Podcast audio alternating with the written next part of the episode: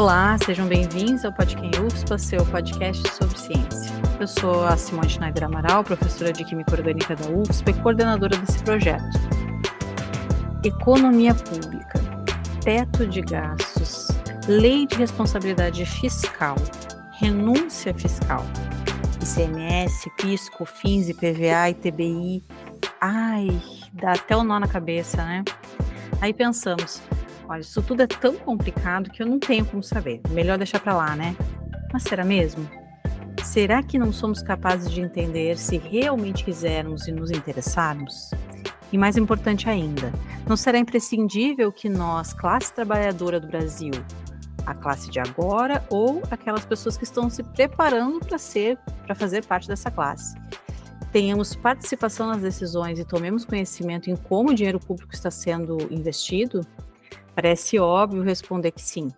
Mas aí vem a pergunta: como eu faço isso, meu Deus?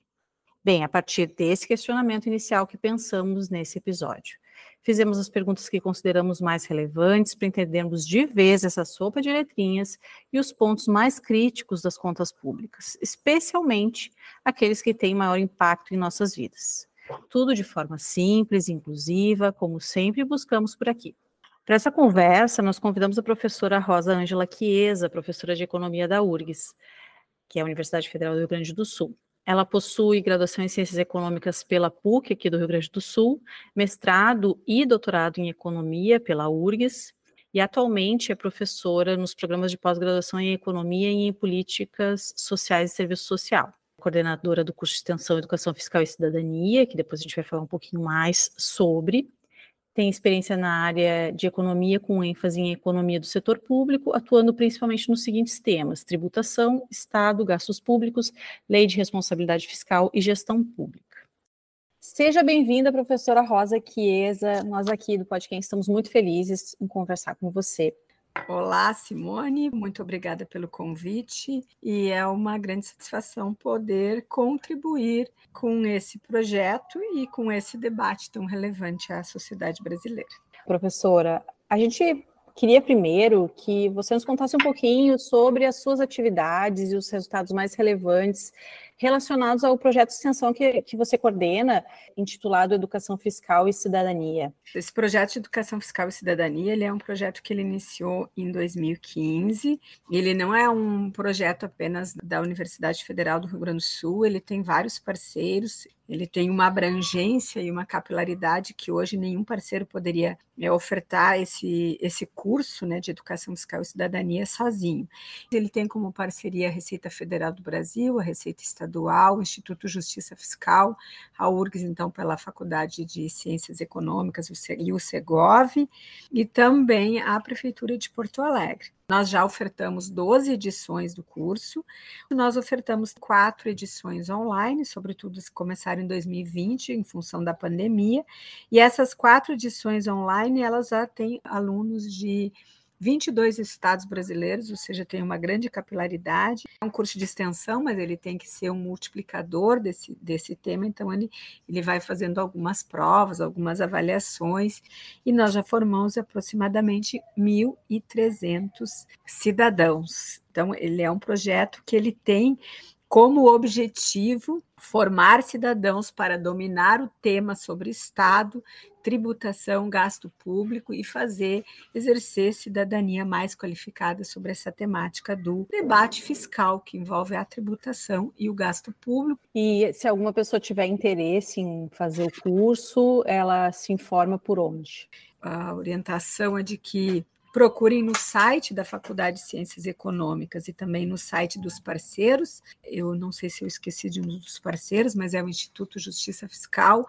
Então, é um dos parceiros que divulga muito rapidamente quando as inscrições estão abertas. Em função do calendário da universidade, provavelmente nós vamos abrir as inscrições em 2024, na segunda quinzena de abril ou primeira quinzena de maio não tem nenhum pré-requisito, a única questão é que são muitas vagas, mas elas elas se esgotam rapidamente. E é gratuito, né, professor? E é, e é gratuito, o aluno fora da universidade paga apenas o custo do, da emissão do certificado. Excelente.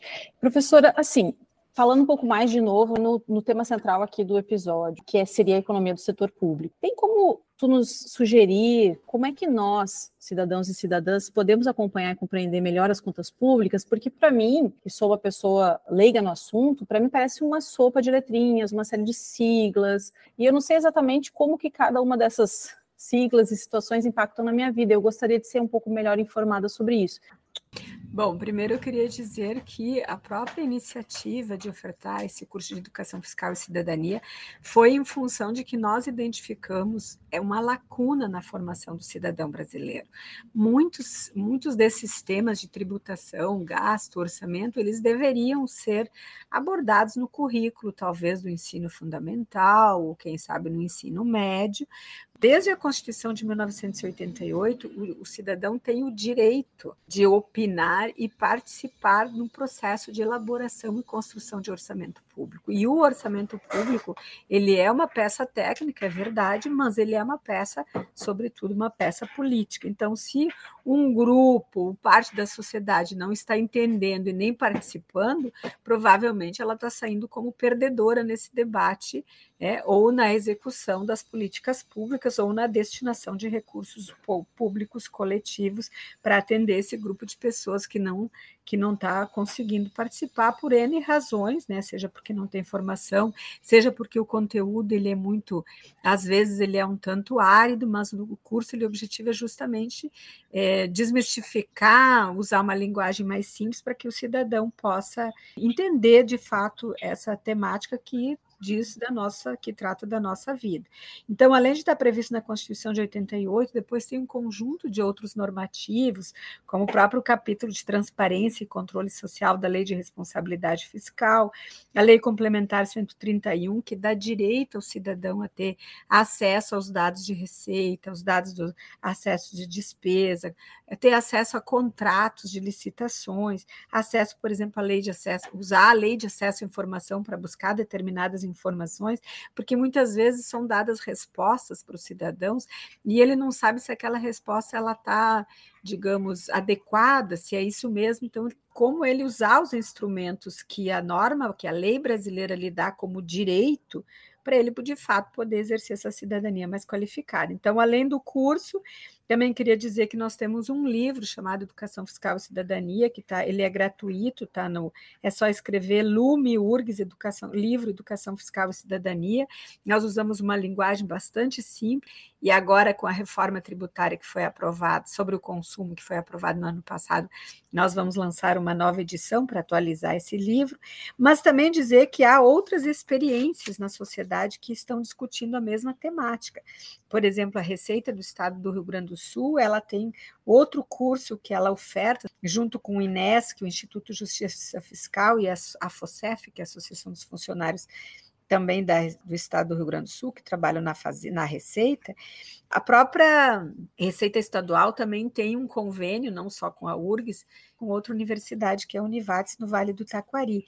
Vejam, tem várias frentes que estão é, fazendo esse trabalho de difusão, divulgação e até, por que não, de capacitação.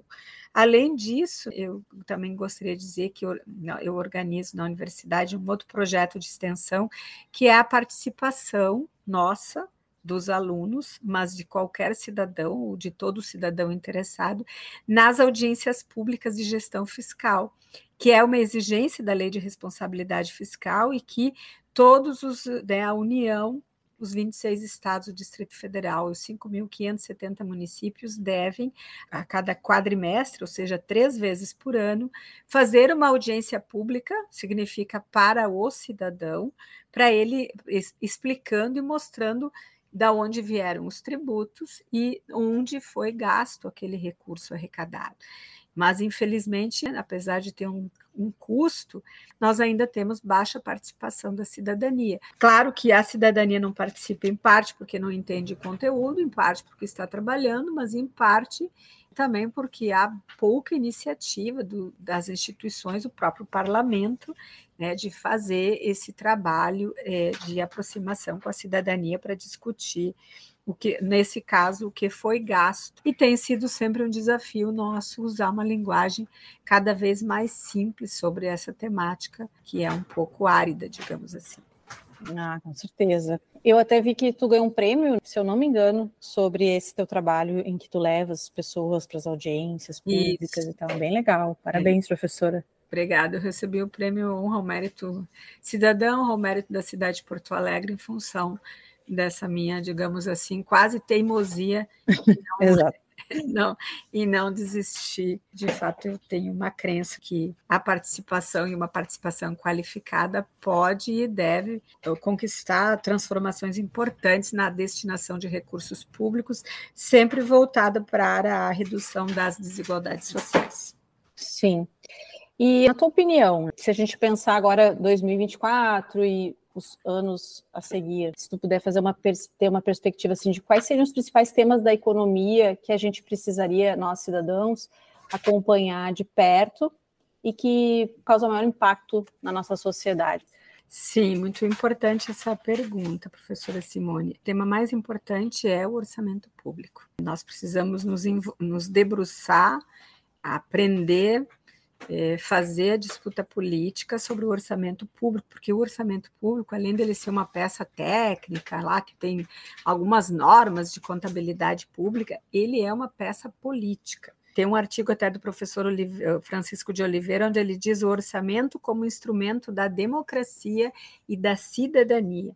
E essa peça política ela é fruto de decisões políticas. Veja, ela vai definir o montante de riqueza que vai ser transferido ao Estado, quando define qual é o tributo. Nós acabamos de ter uma reforma tributária sobre o consumo. É nesse orçamento que vai definir se nós, qual é o tamanho do Estado. Afinal de contas, a sociedade quer manter o SUS, ela quer ampliar o financiamento do SUS, ela quer manter a educação pública, ela quer ampliar a educação pública. Hoje, no Brasil, uma escola ela tem um custo médio aluno de em torno de 400 reais eu te pergunto, qual é a escola privada que custa 400 reais por mês? Então, por mais que nós tenhamos preocupação de que nós precisamos melhorar a qualidade da escola pública, nós precisamos também aumentar o orçamento para as escolas porque, no mínimo, se nós formos comparar, quando nós comparamos o índice de desempenho da escola pública com a escola privada, nós, a escola privada gasta, média aluno mês, muito mais do que 300 reais. Aliás, o cidadão comum que paga a escola privada custa, no mínimo, mais de mil reais. E eu não vejo que a escola pública tem indicadores três vezes piores que a escola privada, porque tem três vezes menos recursos por aluno sendo investidos. Então, veja que eu citei apenas um, um, uma área, mas é no orçamento orçamento público e nós vamos ver quem são os setores, quem são os grupos de pessoas que estão sendo beneficiados com os gastos do orçamento, ou seja, o orçamento ele é o espelho da vida política de uma sociedade. Porque enquanto a sociedade vê a tributação como um ônus, e ela é um ônus, porque ninguém gosta de pagar, pagar tributos, mas no Brasil a gente está vendo que os mais ricos, por exemplo, quem ganha mais de 320 salários mínimos ao mês, está pagando uma alíquota de imposto de renda de 2,1%. E quem recebe entre 5 e 7 salários mínimos ao mês está pagando o dobro disso. Então, como que nós chegamos no Brasil, onde os que mais têm pagam proporcionalmente menos? Ou os, que, os mais pobres pagam proporcionalmente mais e ainda assim ele precisa esperar seis meses para fazer uma cirurgia no SUS. E daí, de outro lado, nós temos o gasto. O gasto é visto como um bônus. Mas então, como se você já pagou mais impostos, como né, vou, vou tratar um pouco esse tema nesse debate, é como que eu vou deixar de participar dessa temática que decide quem vai pagar os tributos, quanto e para quem não serão devolvidos esses recursos na forma de políticas públicas. O que nós ouvimos, e também foi a razão pela qual nós criamos esse curso, é que muito, tem muitos mitos sendo difundidos e o que, que são mitos? Mitos são mentiras que, de tanto serem repetidas, elas se transformam em verdade. Muitas vezes o cidadão comum ele fica seis, esperando seis meses para fazer a cirurgia no SUS, porque ele acha que não teve recurso para ele fazer a cirurgia. O recurso teve, foi dada outra destinação. É isso que eu quero dizer que o orçamento ele é uma peça política, nós precisamos nos envolver sobre essa temática. Isso, e quando eu falo de orçamento, estou falando da tributação e do gasto público. E para a gente se envolver um pouco mais, somente, pelo que tu percebe, participando dessas audiências públicas, não teriam outras formas de pressão que tu considera possíveis? Porque o que eu percebo é uma certa desarticulação das pessoas, sabe? Existem várias maneiras de participar. Primeiro, que a própria legislação estabelece o direito do cidadão participar, na, participar da elaboração do orçamento. Quando está fazendo aquela discussão, quando o executivo está discutindo, elaborando o orçamento. É, por exemplo, o orçamento de 2024, ele foi todo ele discutido. Em alguns municípios tem os orçamentos participativos ou com ah, outros sim. nomes. Então, uhum. aí é o momento também da cidadania participar. Né? Além disso, é, também a, a cidadania é chamada para discutir não só o orçamento, mas também outros instrumentos de planejamento público, como o próprio plano plurianual. Esse, neste ano, por exemplo, neste ano não, em 2023, o governo federal, pela primeira vez, organizou audiências públicas públicas no Brasil inteiro para pensar o plano plurianual. O que, que é o plano plurianual? É um planejamento para quatro anos. É, o orçamento, digamos assim, ele é um orçamento de um ano, mas que ele vai olhar o que foi planejado no plano plurianual para aquele ano específico, que foi discutido lá atrás, há quatro anos atrás, no mínimo.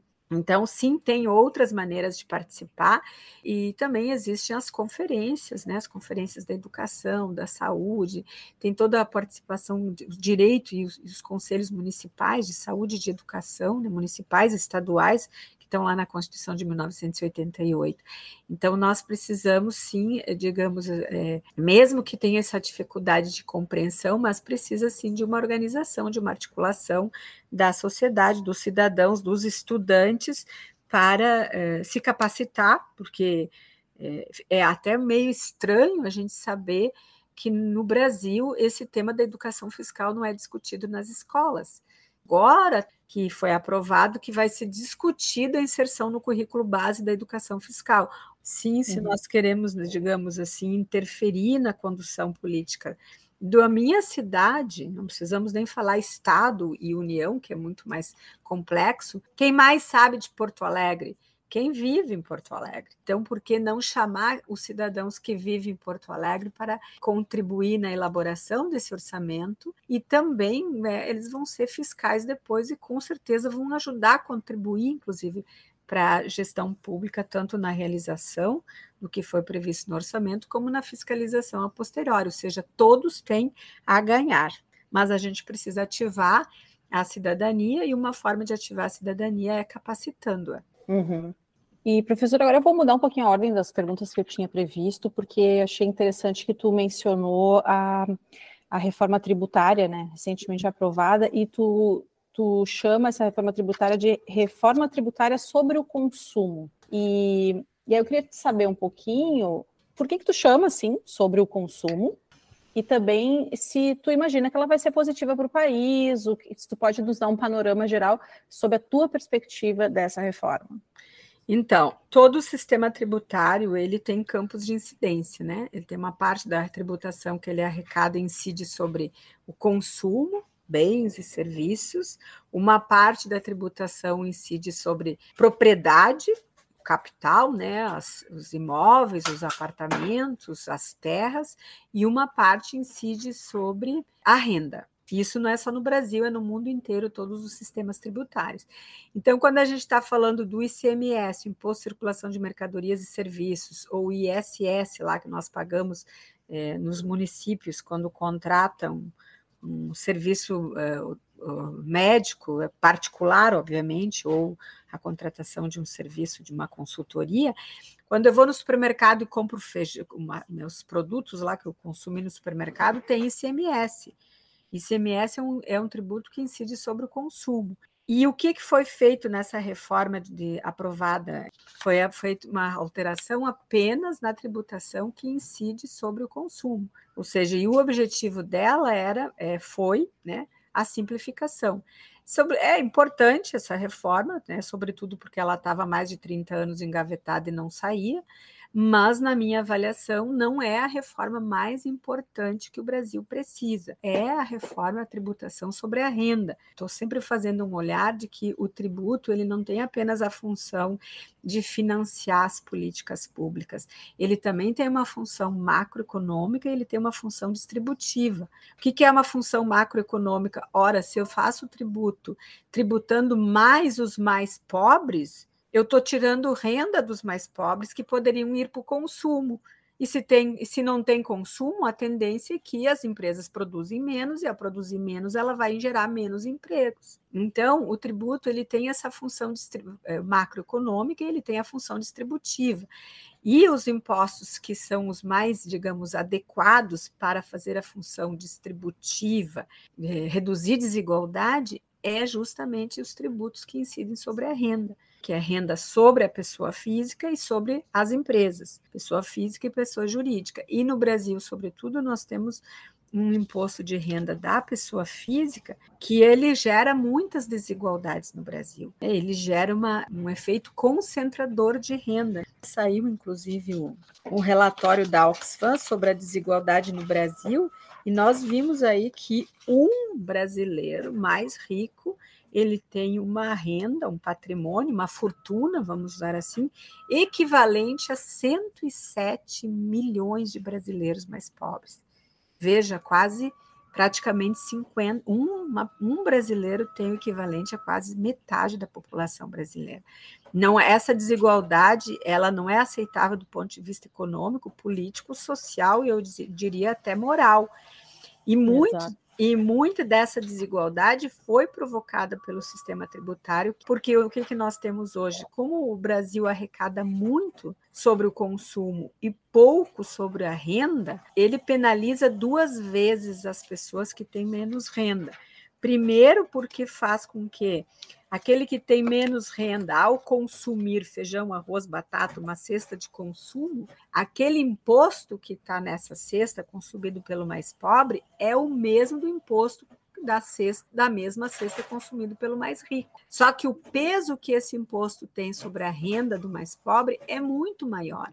Então, uhum. a carga tributária do, dos, dos, contribuintes mais pobres no Brasil, quando ele vai lá e compra uma cesta de mercadorias, ele paga para praticamente metade do seu salário é, é tributo. tributo. É uhum. tributo. É, é, mais ou menos assim, só para eu entender e de repente ajudar quem está nos ouvindo, né? Isso. É, o peso, tu quer dizer assim, se eu ganho, claro que eu estou chutando aqui um valor bem baixo, tá? Uhum. Mas se eu ganho 100 reais de salário. Óbvio que né, a gente sabe que existe, mas só para dar um número assim mais redondinho. Uhum. Se eu ganho 100 reais de salário e eu compro um feijão e ele aumenta 5 reais, para mim tem um impacto grande esses 5 reais, porque eu só ganho 100 durante todo o mês.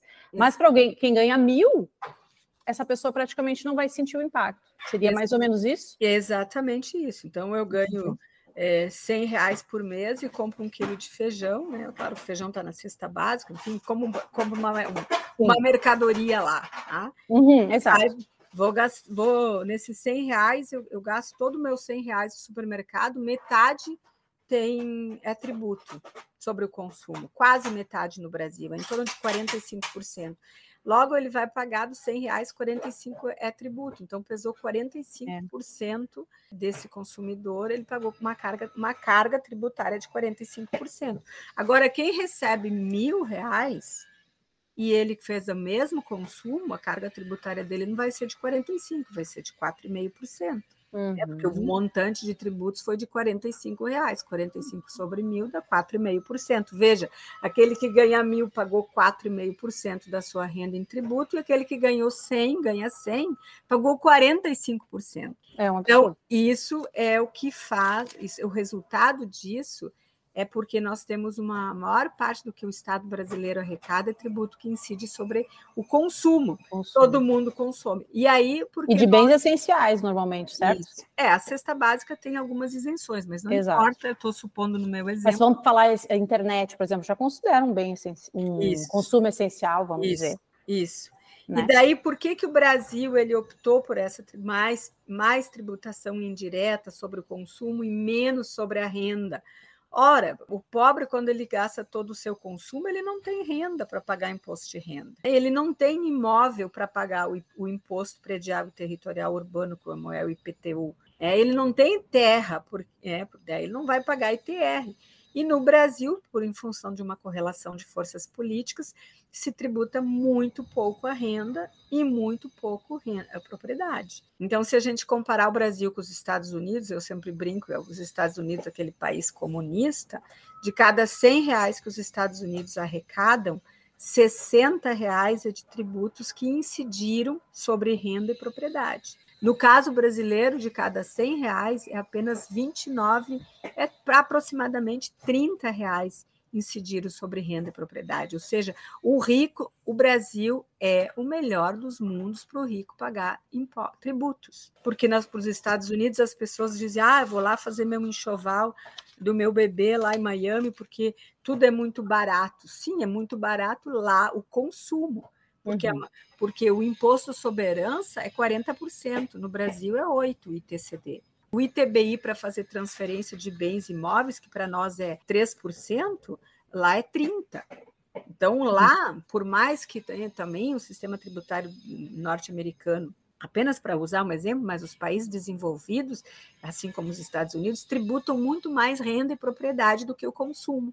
Uhum. Então, é por isso que eu estou dizendo que a reforma que foi aprovada no passado ela é importante, mas o mais importante está por vir, que é a tributação sobre a renda, porque pra, é preciso reduzir essa tributação sobre o consumo e aumentar a tributação sobre a renda. Por quê? Porque justamente, veja, né? Eu trabalho muito com os dados abertos do imposto de renda da pessoa física, que foram disponibilizados no Brasil desde 2014, 15 exatamente.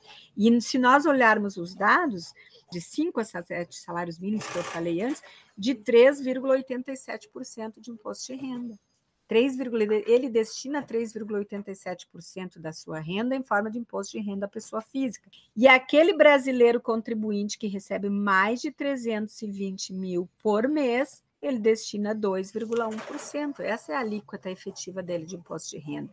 Por que, que isso acontece? Porque no Brasil, desde 1996, é, no governo Fernando Henrique, foi isentado uma parte das rendas. O que, que são rendas? Salários. Né? Nós duas temos uma renda como salário. Provavelmente alguém que nos esteja nos ouvindo tem uma renda de aluguel, o outro recebe é dono de empresa, recebe lucros, o outro tem ações, recebe dividendos. Todas essas são rendas, pois não é que no Brasil foi retirada uma, uma das rendas para ser tributada. Quais são as rendas que foram isentadas? Lucros e dividendos.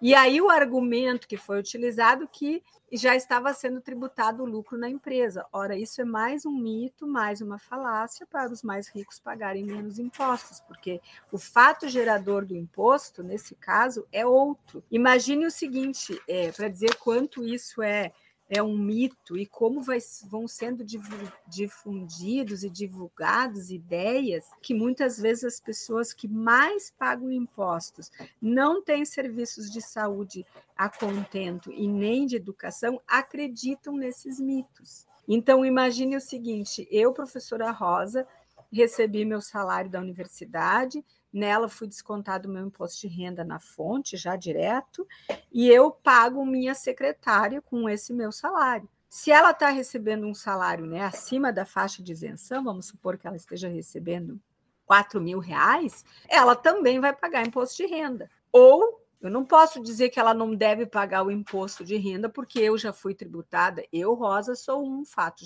outra pessoa e ela é outra Exato. pessoa. É a Agora mesma, claro. é a mesma coisa da empresa. A empresa é uma pessoa jurídica e o empresário é uma pessoa física. Tem um imposto sobre claro. jurídica. Então foram se criando mitos. Esse é da bitributação, que é uma falácia, não é verdadeira. Quando os trabalhadores, os contribuintes brasileiros que estão pagando mais tomarem conhecimento e a consciência de que eles é que estão financiando o SUS e ainda precisam esperar seis meses para fazer a cirurgia, a gente espera que ele comece a participar do debate político para dar destino aos recursos públicos que são feitos via orçamento. O orçamento público é a peça mais importante do Estado, porque é lá que nós vamos ter a concretude para quem foi destinado os recursos que foram arrecadados na forma de tributos.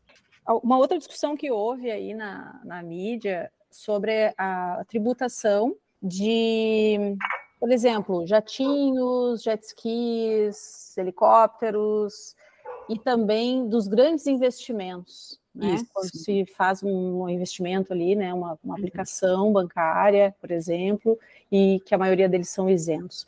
Tu, tu vê um panorama favorável para aprovação disso nos próximos anos, ou tu acha que isso aí vai meio que morrer na casca por agora? Mas isso aí, claro, é achômetro, né? é só sim, não, mas sim. Deixa eu só colocar algumas questões. Na reforma tributária do que foi aprovada em 2023, eu acho que aquela que era a PEC 45, né, que era uma proposta uhum. de emenda constitucional 45, e que ela se transformou na emenda constitucional 132, uhum. aprovada 20 de dezembro de 2023, ela precisa agora ser regulamentada, ela vai ser regulamentada através de leis complementares. Mas o que eu queria te dizer, nessa emenda constitucional 132, a mudança tá, é sobre consumo, mas ela tratou também do imposto do IPVA, imposto sobre proprietário de veículos automotores, e foi inserida nessa proposta de que os eh, iates e os helicópteros também pagarão passarão a pagar IPVA, que eram isentos até então. No entanto, prestem bem atenção, no parágrafo único desse artigo, os proprietários de jatinhos se articularam e inseriram um artigo que diz o seguinte: iates, eh, jatos, helicópteros que forem usados para prestação de serviços estarão isentos de PVA.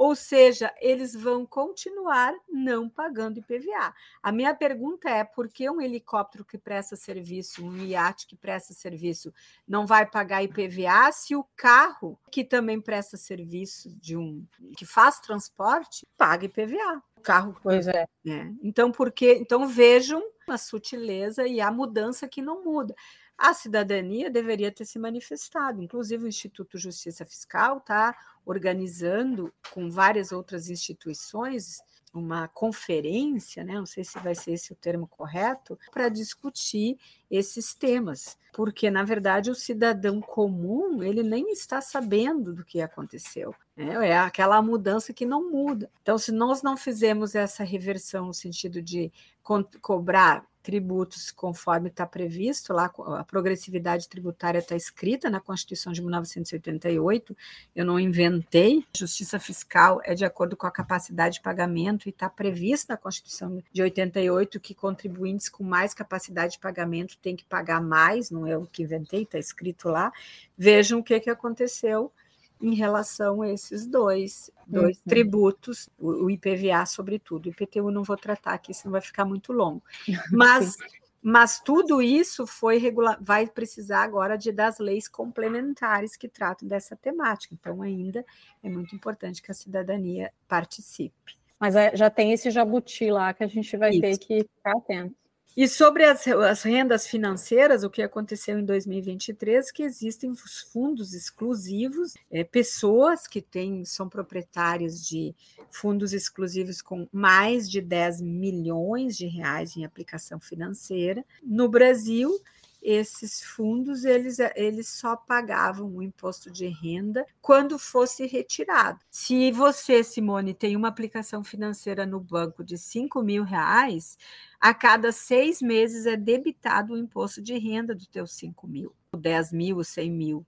Mas quem tem muito dinheiro nunca, debit, nunca era debitado. Então, veja, ele era só debitado quando ele fizesse o saque, mas como as famílias de bilionários né, ou até de milionários, estou falando só um fundo de acima de 10 milhões, eles, na verdade, transferem para os herdeiros, eles passam dezenas, né, às vezes até centenas de anos sem pagar passa uma geração, duas gerações, sem pagar imposto de renda sobre uma fortuna como essa. Então, o que foi aprovado no ano passado é que passarão agora a ter esse, essa dedução na fonte a cada seis meses. Sim, isso é muito importante, eu diria que é, é acho a parte mais importante de todas as reformas, mas a reforma sobre o imposto de renda, que virá em 2024, é, vai ser muito, muito importante que tenha a participação da cidadania, da classe trabalhadora, sobretudo dos mais pobres e inclusive da classe média, que está pagando a conta. Né? Quem uhum. recebe entre entre 20 e 30 salários mínimos ao mês, paga a maior alíquota de imposto de renda da pessoa física no Brasil, justamente para compensar aqueles que recebem mais de 240, entre 240 e 300, ou aqueles que recebem mais de 320 mil ao mês. Porque se alguém não está pagando, alguém vai precisar pagar. E quem está pagando é aquele que não está participando e não está participando da disputa política no orçamento público no Brasil. Então, se a gente olhar o Congresso Nacional, nós temos aí talvez 120 deputados que representam esse grupo que mais paga. O restante está a serviço daqueles que menos pago. Quem tem muito dinheiro tem os seus assessores, seus consultores e que estão fazendo a pressão para continuar pagando mês, menos. Uhum. A classe trabalhadora ou os contribuintes, os mais pobres, que não estão, não dominam o assunto, não estão participando, não estou responsabilizando os. Não, não, estão trabalhando, ele, estão precarizadas, é, que não conseguem, é, né? Exatamente, né? Então, enfim, então, estou querendo, na verdade, fazer um, um alerta em relação a isso. É preciso, enfim, participar, é preciso buscar capacitação. Professora, a gente está falando de tributo e tal, mas a gente sabe que a gente tem uma série de renúncias de receitas, isenções de impostos e tal. Quais seriam os objetivos das renúncias de receitas e quem são os principais beneficiados e os impactos para a população? Tu tem esse dado? Eu sei que tu já está estudando sobre isso há um tempo. Bom, Simone, olha só, o que, que é renúncia de receita ou também chamado gasto tributário? É um gasto de dinheiro público que não passa pelo orçamento público, ou melhor dizendo, é um montante de dinheiro que o Estado, usando uma linguagem bem simples, que o Estado, pode ser Estado federal, o Estado subnacional, o Estado do Rio Grande do Sul, Santa Catarina, ou até o Estado municipal, deixa de arrecadar e ele está beneficiando empresários para que esse empresário nos dê algo em troca, dê algo em troca à sociedade. Muitas vezes é um setor importante, eu quero só dizer inicialmente que eu não sou contrária à renúncia de receita, porque a renúncia de receita pode ser um instrumento bem importante de promoção de desenvolvimento econômico de alguma região ou de algum setor, que é importante para a economia brasileira. Mas o que está acontecendo no Brasil, e esse foi um estudo que eu fiz eu junto com uma aluna, a Anne Link, inclusive a gente ganhou um prêmio em 2022, se eu não me engano, da, da, da Fundação Tia de Setúbal, que sobre isso, né? O governo federal renuncia, renunciou para 2024 a estimativa 486 bilhões de reais ou seja, nós temos quase 5% do PIB, né? Veja, as pessoas falam, ah, a educação gasta seis, é, quase 10% do PIB. Nós renunciamos quase 5% do PIB de, em renúncia de receita, ou seja, o Estado, a União deixa de arrecadar esses recursos. E o que é mais assim que a nossa pesquisa mostrou é que não está havendo cumprimento do que diz o artigo 14 da Lei de Responsabilidade Fiscal, não é cumprido nem no governo federal, nem no governos estaduais e nem nos governos municipais.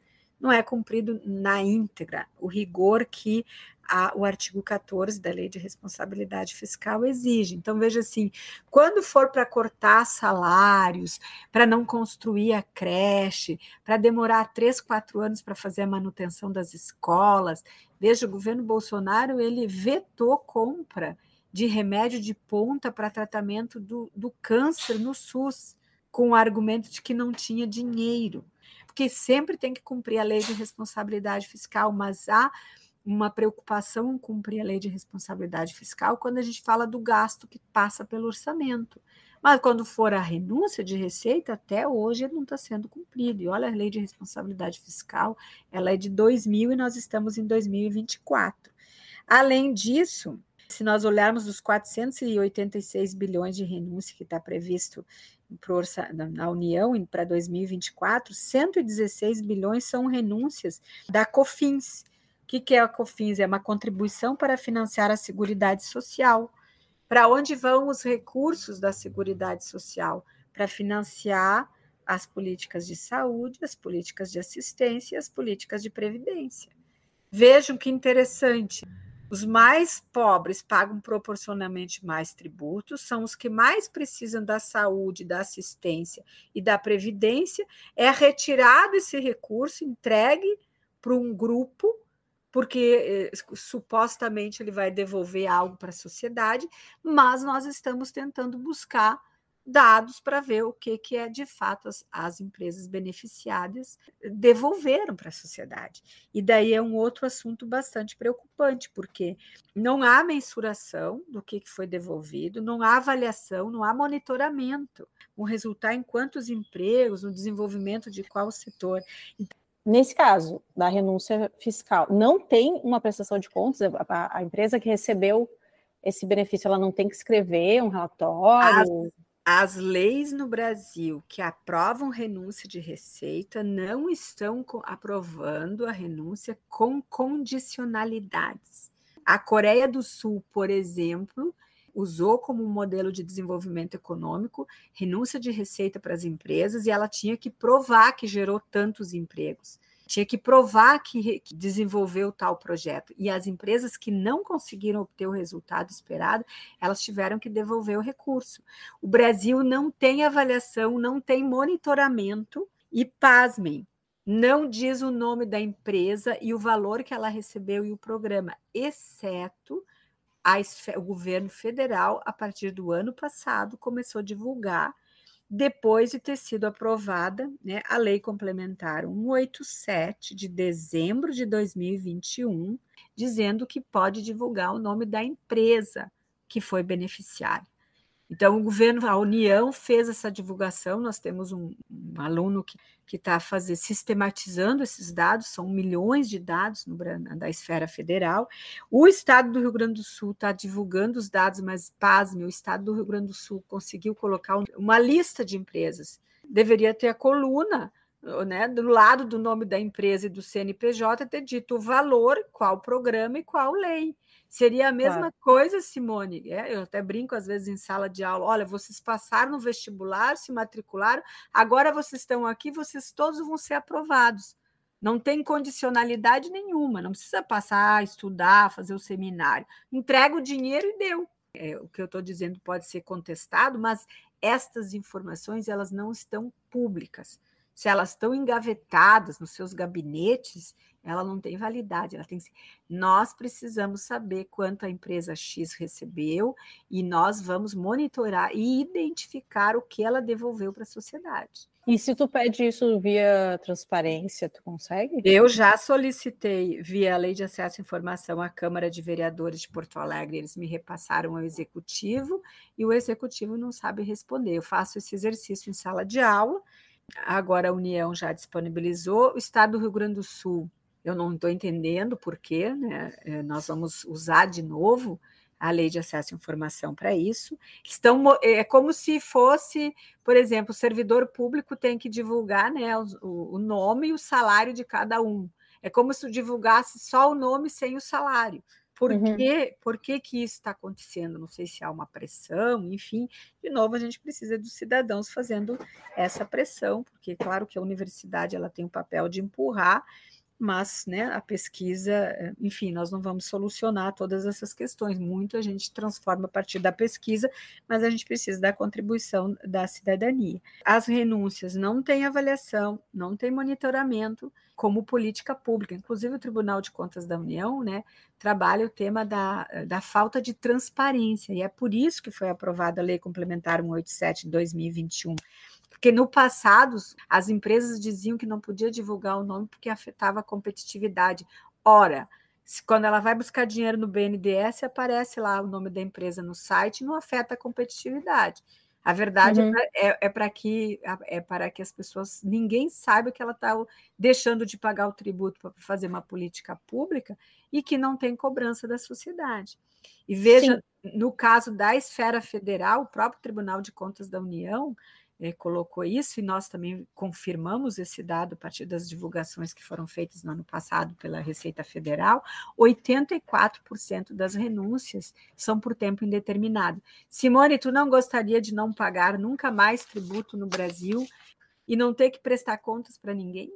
É, né? Não, então, e como é que como é que pode uma coisa dessa? Me, me, me elucida se tu puder, que eu acho que tu não pode. Mas como é que se fala tanto da importância de se ter renúncias fiscais, de serem mantidas ou renúncias fiscais para manutenção de postos de trabalho e fazer com que a economia gire. Se a gente não tem os dados, como que a gente afirma isso? A gente ouve então, tanto isso. Então, é, é possível fazer. Quando eu estou falando de pegar, um, nós temos alguns dados agregados, próprio demonstrativo dos gastos tributários da Receita Federal, mas é, esse tema de que a desoneração da folha é outro mito.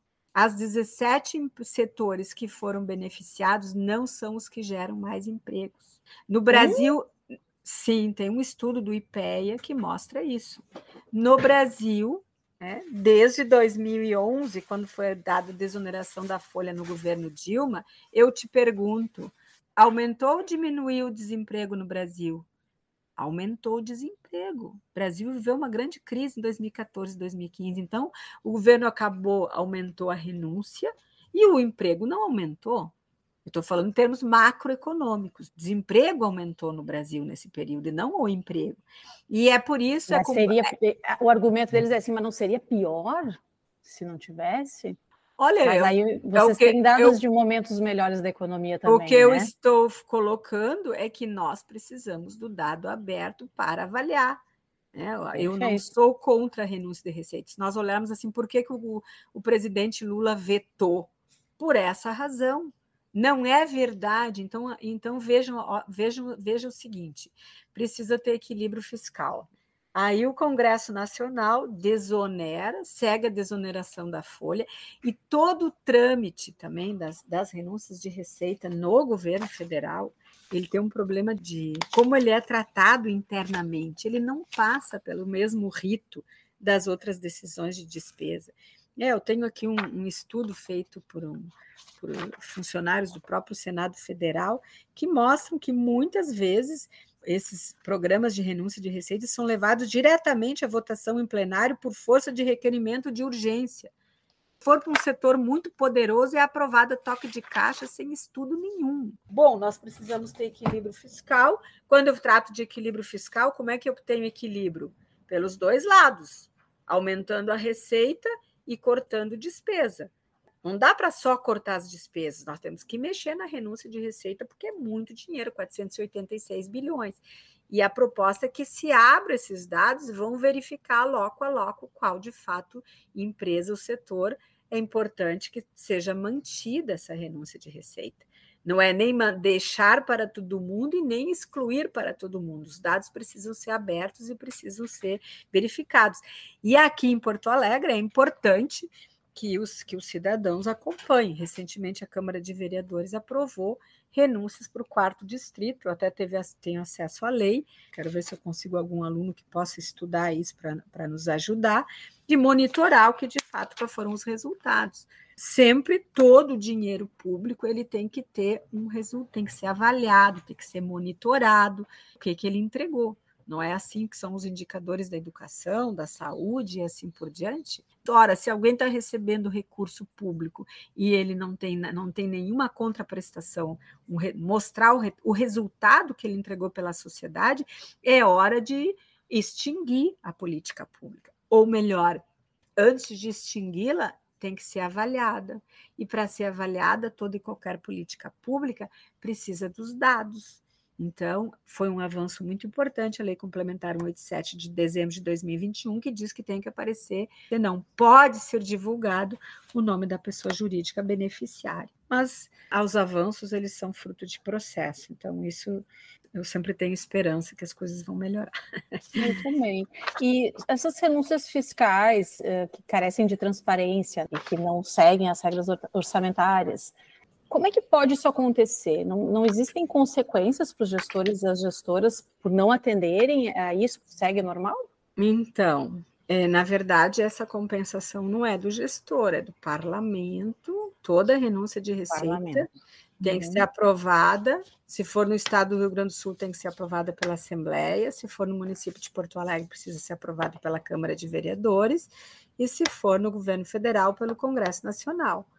É isso que eu me referi anteriormente, não cumprimento do artigo 14 da Lei de Responsabilidade Fiscal, que, para conceder renúncias no Brasil, tem que atender a pelo menos uma das condições, que a renúncia não vai afetar o equilíbrio fiscal, Sim, ora, ora, uhum. toda renúncia afeta o equilíbrio fiscal, e a segunda condição é caso afete a renúncia fiscal, imediatamente o parlamento tem que aprovar ao mesmo tempo uma lei que compense aquela renúncia. E a lei é muito clara, a lei de responsabilidade fiscal, né? ela diz no artigo 14 o que deve ser feito para compensar. Tem que aumentar impostos, tem que aumentar a alíquota, aumentar a base de cálculo, e se for governo federal, pode inclusive criar um novo imposto.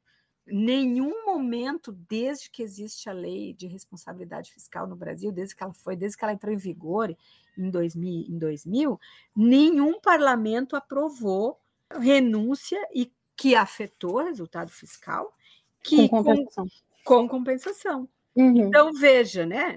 Nós já tivemos até um impeachment no Brasil por descumprimento do inciso 2 do artigo 29 da Lei de Responsabilidade Fiscal. Agora, uma parte da lei segue não sendo cumprida. Tem outros artigos também, mas aqui nós estamos falando exclusivamente.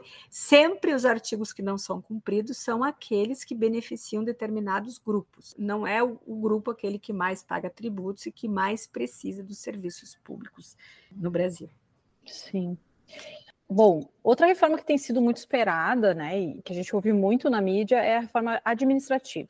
Quais as principais mudanças que a proposta atual prevê?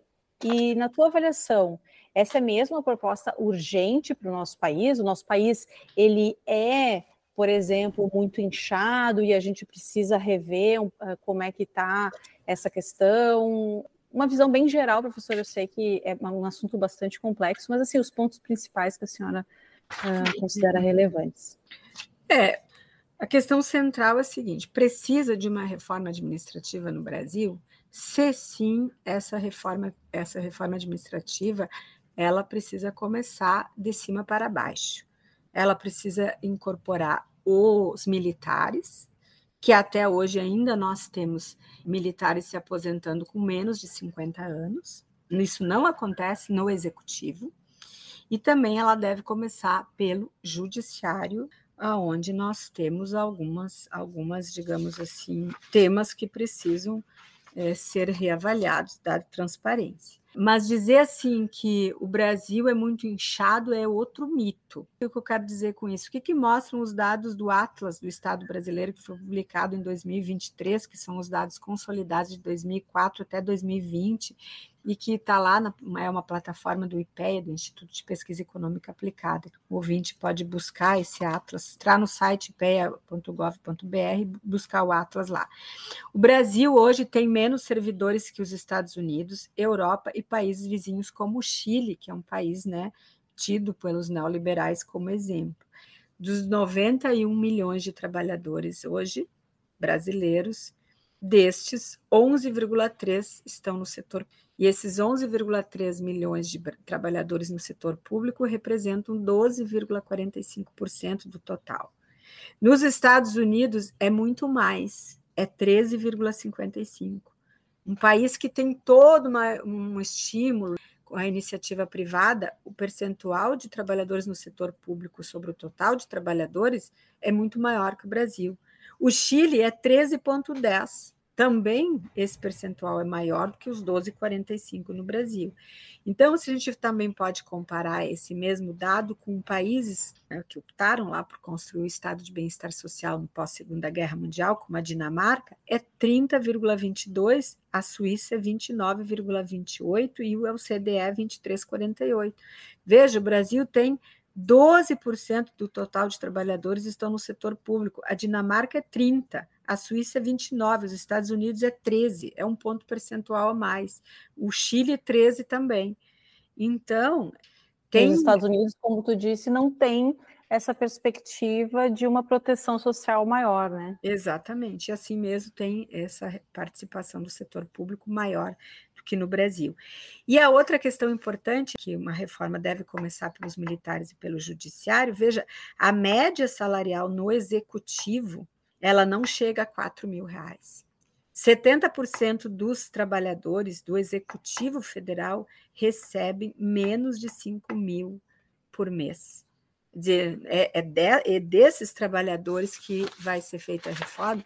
E, e, se a gente olhar mais um pouco esses dados né, do, do Atlas, nós vamos ver que aumentou o número de servidores públicos nos municípios desde 1990, justamente em função da municipalização dos serviços de educação e saúde e assistência social, conforme está previsto na Constituição de 88. Na esfera federal, houve uma redução do número de servidores exceto professores universitários, que em função dos programas, né, o Reúne, sobretudo, aumentou o número de professores. Mas o número de servidores estatutários no executivo ele é inferior a 1989. Hoje, em 2000 e, o dado de 2020, né, o Brasil, no Poder Executivo, tem 100 mil menos servidores é, entre os concursados comparativamente a 1989. E se a gente for olhar o gasto orçamentário, né, fui lá buscar o gasto, também a razão gasto de pessoal da, do governo federal sobre o PIB também está caindo.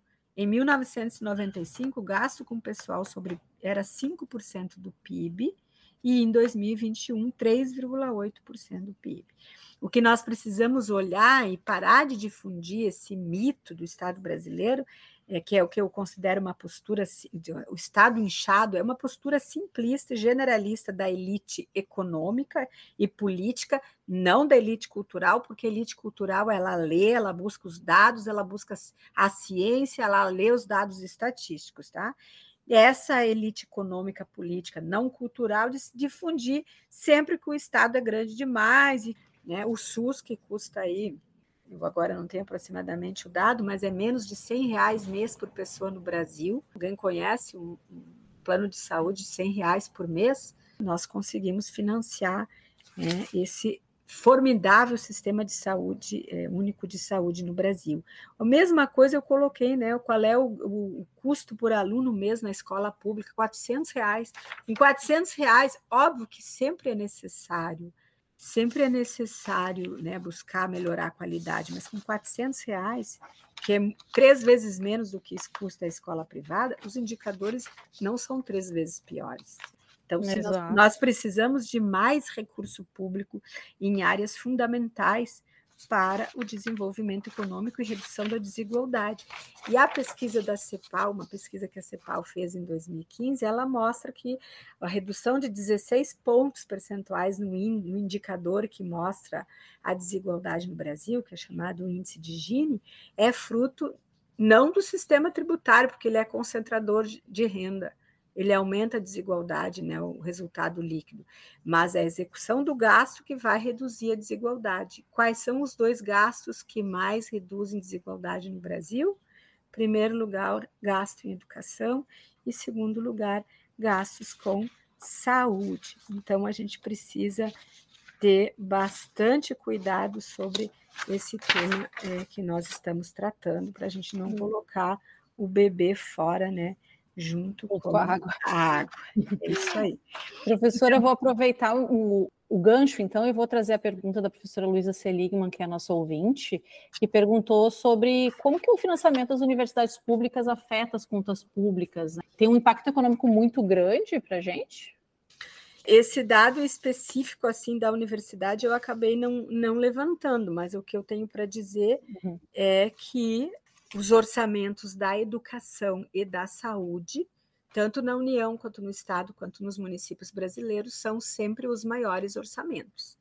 E é assim que tem que ser, né? Porque são as áreas prioritárias e é também porque tem a exigência de gasto mínimo, né, constitucional. E assim mesmo, nós ainda temos crianças sem escola ainda temos analfabeto. Apesar do Estado brasileiro ter reduzido com gasto público, reduzido mortalidade infantil, reduzido, é, ampliado a expectativa de vida, até mesmo a alta competitividade do agronegócio é fruto das pesquisas da Embrapa, custeada com recursos públicos.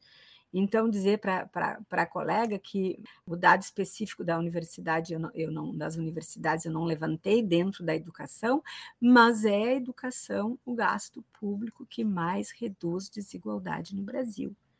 Né? E a redução da desigualdade é um tema muito importante, porque não só ajuda a promover crescimento econômico, como vai dar mais autonomia para as pessoas, inclusive pessoas que não vão depender de políticas é, de renda básica, por exemplo, porque ele precisa ser capacitado, qualificado, como é o caso do ensino superior.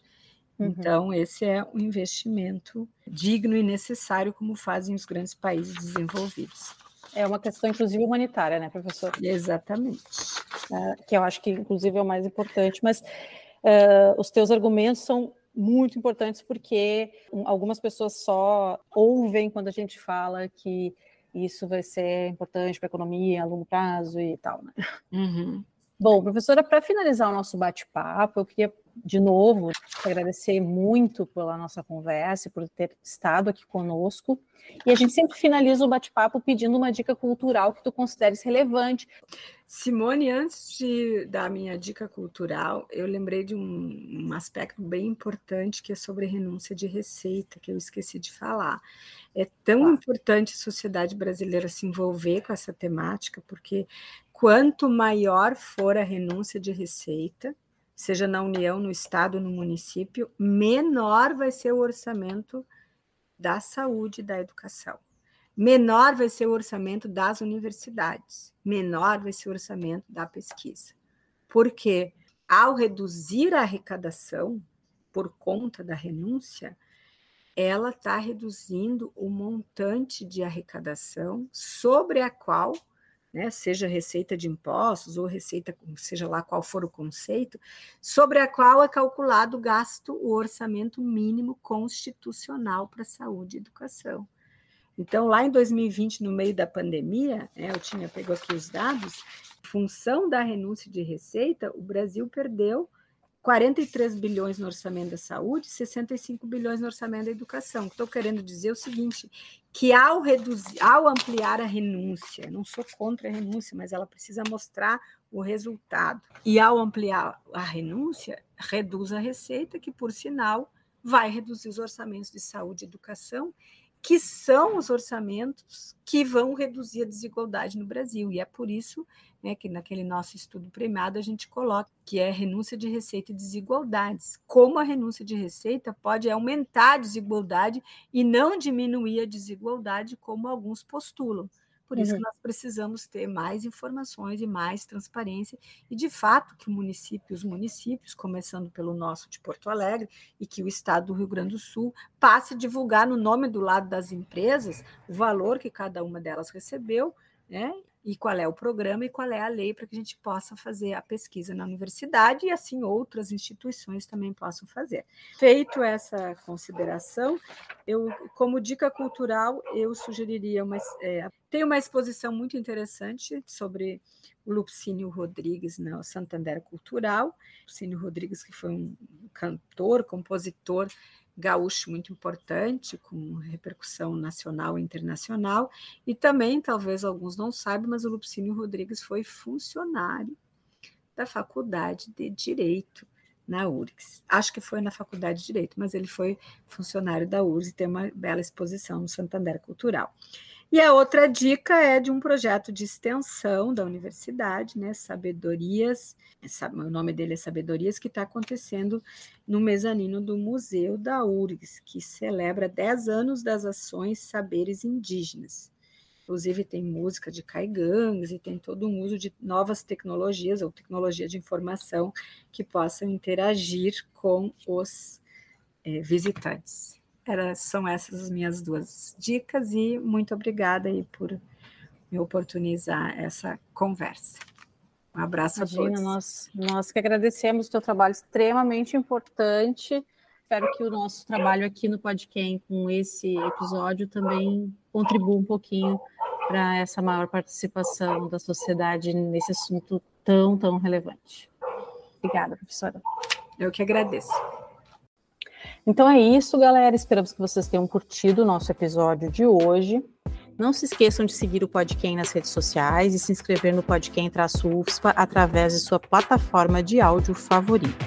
Estamos no Google Podcasts, Spotify, Castbox, Deezer e Apple Podcasts. Os novos episódios do Podquem são disponibilizados gratuitamente no primeiro sábado de cada mês. Podcast UFSPA é um podcast sobre ciência que traz temas de interesse de toda a sociedade de forma simples e acessível e que valoriza a diversidade dos conhecimentos ancestrais. Lembrando que no episódio de hoje falamos sobre economia do setor público, finanças, orçamento, ciências políticas, ciências sociais, governança, entre outros. Todos os links importantes do episódio estarão na descrição. Valeu, até mais!